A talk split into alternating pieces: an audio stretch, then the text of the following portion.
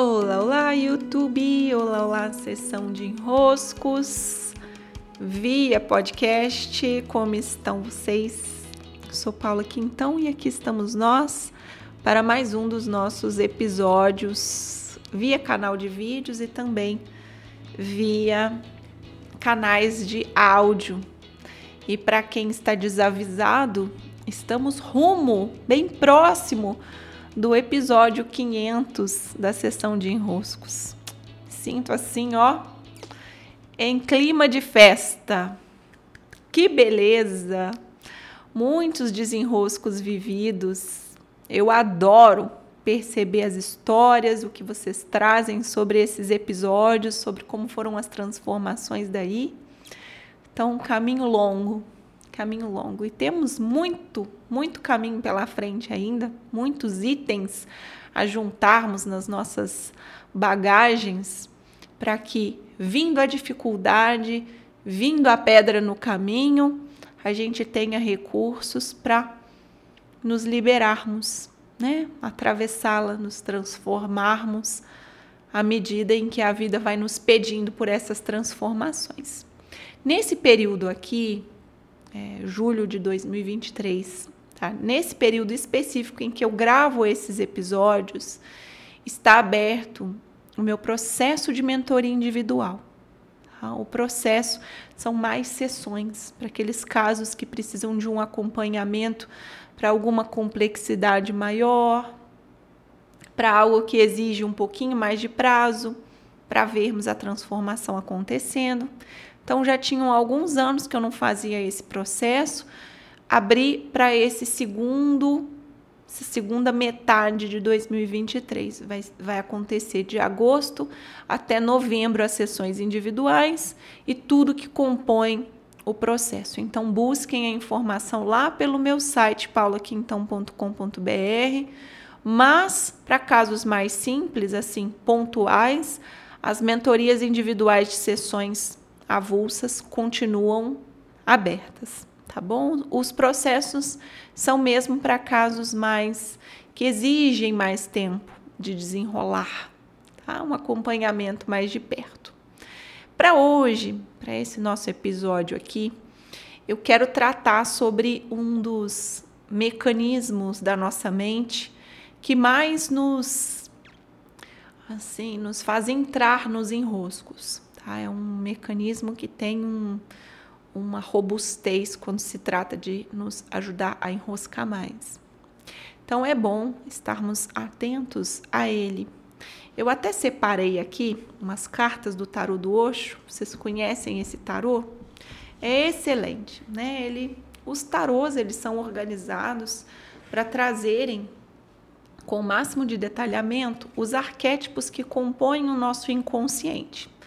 Então, tem ali os, os, as grandes representações, que são os arcanos maiores, e as representações pormenores, que são os arcanos menores. E eu trouxe esses aqui da área da mente, né? que é o naipe de espadas, que é aqui o ar, elemento ar. Vejam aqui essa carta caracterizando a mente.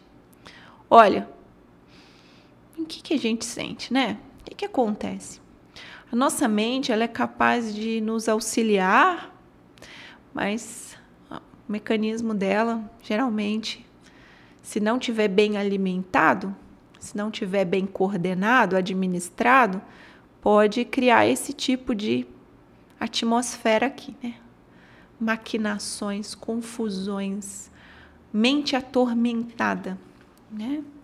Essa aqui também, olha, dentro do, do naipe de nuvens, da mente, do ar, espadas. Né? Uma luta, olha a luta. Aqui atrás, né, em forma de nuvens, olha o motivo da luta. É, os pensamentos são como nuvens, assim nos dizem os grandes mestres, é, e não tem como não concordarmos. Os pensamentos vão e vêm, vão e vêm.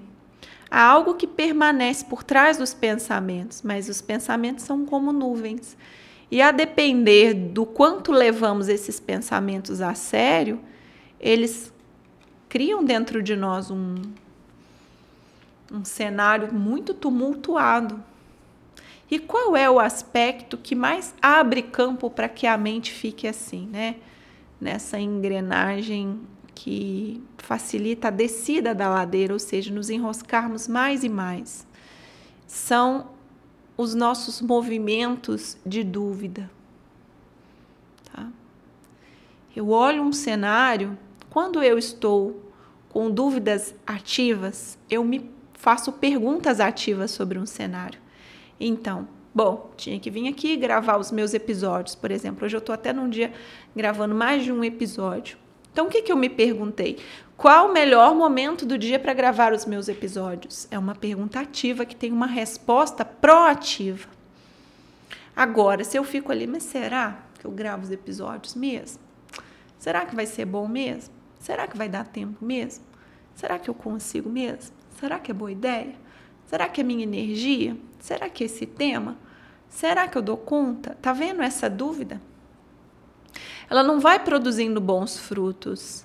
A dúvida baseada em criar, em produzir, em seguir em frente, em buscar a solução, ou seja, uma dúvida que caça a solução, como que eu resolvo esse meu problema?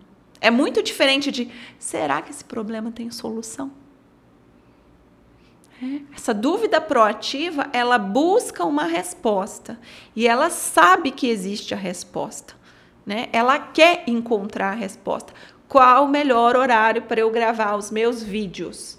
É uma dúvida, mas ela está buscando por uma escolha, por uma solução, por um ponto específico.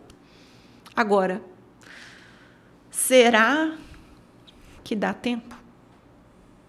Será que eu consigo? Será que vai ficar bom? Será que vão gostar? Será que vai ter gente? Será? Por quê? De que maneira? Sim, né? Não produz a resposta, não está em busca da resposta. Esse será, ele é vazio. Será quem vai me responder? Né? Quem vai? Ah, sim. Esse será não tem resposta que pode ser dada e validada por mim. Agora, qual o tema do vídeo? Uma dúvida ativa. Ah, eu vou definir esse tema aqui. Qual horário? De que forma? De que maneira? É. E essa dúvida, essa que vai colocando em xeque, que vai nos levando a uma desconfiança, ela vai criando esse cenário de engrenagem da mente onde não é possível avançar. Ah, será? É. Essa dúvida abre esse campo aqui.